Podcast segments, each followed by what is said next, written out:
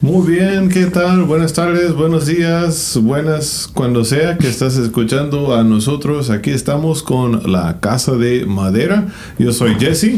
Yo soy Jessica. Y nosotros ya tenemos rato que no hemos hecho de regreso. un podcast, pero ya estamos de regreso. Qué locuras han sucedido en nuestra vida, ah, pero gracias a Dios ya hemos hallado otra vez ah, un poco más estabilidad para poder estar haciendo este podcast. Estamos hablando acerca de... El catecismo de Spurgeon. Recuerdan que Charles Spurgeon era un predicador inglés ah, de los años 1800 y muy reconocido, ah, pastor bautista, ah, muy buen evangelista y pues amaba a Dios, amaba su palabra y él reconocía que el catecismo era una manera de enseñar en especial a las familias, en especial los padres, a sus hijos, las cosas acerca de Dios. Ya hemos hablado de las primeras cuatro preguntas, así que vamos a hacer preguntas 5 y 6, dos preguntas, tanto tiempo que no estuvimos y ya vamos a hacer dos.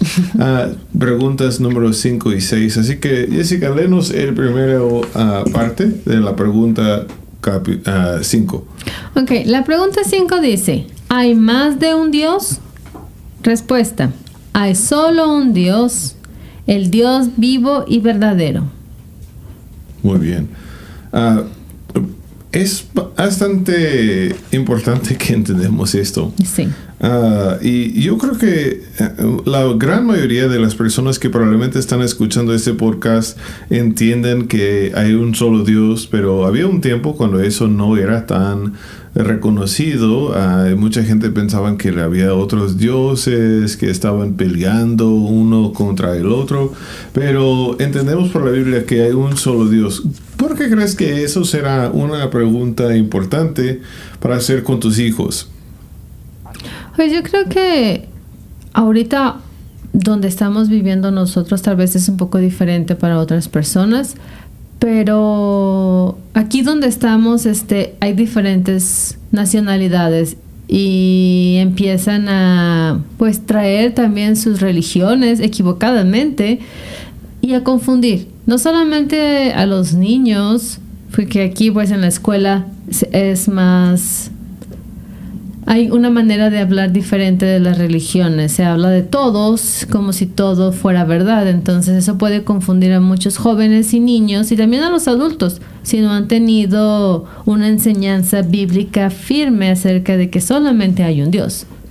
Claro, ah, eh, a lo menos en nuestra sociedad aquí en Estados Unidos ya es muy común ah, tratar de aceptar otras religiones, todo es verdad, no uno no excluye al otro, pero claro que hay unas verdades que sí excluyen, ahí no se puede a creer en muchos dioses y un solo Dios.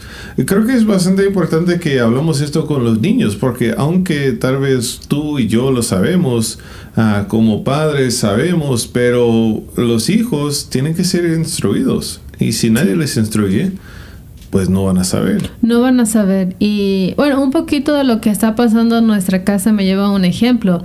Ahorita tenemos el cuidado de unos niños que están con nosotros en nuestra casa y ellos no tienen ningún conocimiento de Dios. Nada. Entonces, cuando llegan los tiempos que tienen, tengo miedo. Y les digo, no tienes que tener miedo porque Dios está con nosotros. Para ellos, ahora es un poco más común porque van a la iglesia con nosotros, pero al principio es como que, ¿quién es Dios? ¿Qué es Dios? Sí, no saben. Entonces esas preguntas, aunque tú tal vez lo piensas como adulto, eso es bien básico, uh, pues no para todo el mundo. Y en especial para los niños. Y recuerda que quizás tus niños están aprendiendo otras cosas y otras ah, tradiciones. Ah, otra cosa que creo que es muy importante, aún en el cristianismo y aún en la iglesia, creo que hay una idea errónea que hemos importado del oriente, de las religiones del oriente, que ah, dicen que hay un como balance entre lo malo y lo bueno y son dos fuerzas de poder casi igual. y eh, pensamos que Satanás tal vez es como Dios y que tal vez es igual a Dios, tiene el mismo poder que Dios. Pero no es cierto. No es cierto. Ah, Dios es único. a sus características que mencionamos en la pregunta 4. Ah, eh, Satanás no tiene esto. Ah, él no es infinito. él no es inmutable. él no es justo, bueno ni verdad. tampoco es omnipresente, no es omnipotente. entonces hay un solo Dios verdadero. Eso no quiere decir que no hay otros seres espirituales. Pero esa es otra cosa. Esa es otra pregunta. otra pregunta. Ah, pero no hay nadie como Dios, no hay nadie que cabe en, en esta categoría. Entonces, ah, leemos en, en, la palabra unos textos que nos ayuden uh, otra vez. Para solo un Dios está Deuteronomio 6.4 y dice así. Oye Israel, Jehová nuestro Dios, Jehová uno es. Muy bien, y otro texto que tenemos aquí de Jeremías, capítulo 10, versículo 10. Versículo 10 dice así, Mas Jehová es el Dios verdadero, Él es Dios vivo y Rey eterno. A su ira tiembla la tierra y las naciones no pueden sufrir su indignación. Muy bien. Ah, entonces, ahí está, hermanos. Ah, recordamos esta verdad tan sencillo. Hay un solo Dios. Enséñalo a los niños en tu casa. Uh, recuérdalo a, tu, a ti mismo. No hay nadie como Dios. Cuando Él hace una promesa, una verdad bastante importante, no hay otro ser potente como Él que puede quitar el poder de Dios para que Dios no cumple su palabra. No, hay un solo Dios, un solo Dios verdadero en quien creemos, en quien hemos confiado. Eso es muy importante para el cristiano porque ah, queremos recordar que Dios es el único y que ah, no es como que hoy, luego si algún día llega alguien más fuerte, más grande que va a quitar a nuestro Dios, no. Eso no va a pasar. Pero eso nos lleva a la siguiente pregunta. Porque muchos se confunden y dicen, pues, hay un solo Dios, pero luego está la Trinidad. ¿Y, qué es eso? Y de eso se trata.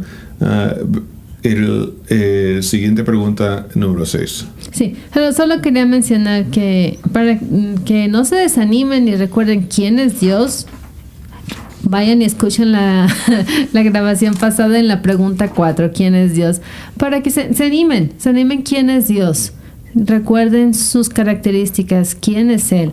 Entonces, yo les animo a que repasen la pregunta número 4 si no, si no lo recuerdan. Es bueno estar recordando, saber todas las cualidades y características de Dios. Porque nadie más las tiene y por eso Dios es el verdadero Dios. Y ahora voy a leer el número 5 que dice, ¿hay más de un, ah, ¿hay más de un Dios? No, perdón. Seis. ¿Cuántas personas constituyen la deidad? Respuesta. Son tres las personas que constituyen la deidad. El Padre, el Hijo y el Espíritu Santo. Y estos tres son un solo Dios, de la misma esencia, igual en poder y gloria. Muy bien.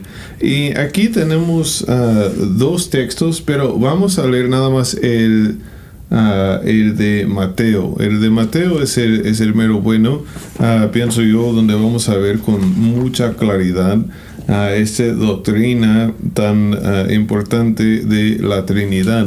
Cuando Jesús envía a sus discípulos, aquí habla del Padre, del Hijo, del Espíritu Santo. Y luego en otros textos que no vamos a ver hoy, vemos mucha evidencia uh, de esto. Pero vamos a leer Mateo 28, 19, uh, donde Jesús mismo habla de las tres personas de la Trinidad. Dice así. Por tanto, id y haced discípulos a todas las naciones, bautizándolos en el nombre del Padre, del Hijo y del Espíritu Santo. Ok, muy bien. Entonces, muy importante que entendemos que hay un solo Dios, pero hay tres personas. Ah, hoy en día eh, hay mucha confusión acerca de esto. Ah, tristemente hay muchas iglesias que no enseñan uh, ya la verdad acerca de esto. Tenemos a una amiga que eh, tristemente fue una sorpresa, tal vez llegar a saber que oh, su iglesia no enseña esto enseña otra cosa acerca de Dios y supuestamente son cristianos, pero eso es fundamental si vamos a poder ah, captar quién es ah, nuestro Dios. Es tres en uno, los tres personas son distintos eternamente, pero son a, un, hay un, solo, deidad. Los tres son un solo Dios, la misma esencia, igual en poder y gloria. Así es. Creo que es muy importante esto. Tal vez mm, para nuestra mente es un poco difícil entenderlo y, y, sí, no es tan fácil tener el concepto claramente y decir, sí, lo entiendo completamente, pero creo que debemos tratar, debemos de entender eso. Son tres personas y los tres son Dios. Y debemos de recordar eso siempre. Y a mí me encanta, tengo esta, este recuerdo enseñando a los niños en México, hablando sobre la Trinidad. Y pues para ellos era muy simple entender este, la Trinidad y cómo quiénes eran. Entonces puede ser un poco difícil, pero también simple al, al mismo tiempo. Sí, ah, no tenemos que hacerlo demasiado complicado. Uh, creo que lo que tenemos que hacer es dejar que haga un poco de misterio, porque no sabemos todo y nunca vamos a saber todo. Uh, y muchas veces cuando tratamos de dar explicaciones más allá de lo que la palabra revela, es ahí donde nos metemos en problemas. Así que deja, déjalo sencillo. Bueno, creo que simple, nosotros queremos hacerlo más complicado. sí, no, no lo compliques. Tres personas que compartan una misma esencia, ah, que tienen funciones diferentes y esto llega a ayudarnos a entender a cosas importantes. A lo menos en algunos momentos vemos al Hijo que se somete al Padre. el Padre envió al Hijo y el Hijo envía al Espíritu Santo. Tienen funciones diferentes en nuestra salvación que son importantes. Y su, para su ah, ah, perdón, ¿cómo, lo explico? Eh, esto de que se sometan uno al otro nos ayuda en contestar también a dudas que la gente tiene. Uh, leemos textos en la Biblia acerca del hombre mujer y que, uh, que la mujer se somete a su esposo y decimos, oh, que ven que la, la Biblia uh, nos demuestra que no son iguales, entonces es como muy machista la Biblia o algo así. No.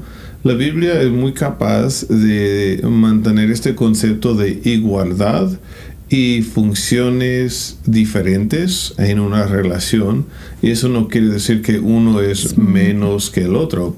Jesús es igual Dios que el Padre, el Espíritu es igual Dios que el Padre y el, Hijo, pero sí tienen sus funciones y en la relación a veces uno se somete al otro. Y también nosotros con otras personas, con nuestros líderes en la iglesia, a veces con el, esposo en el hogar, con los niños y sus padres.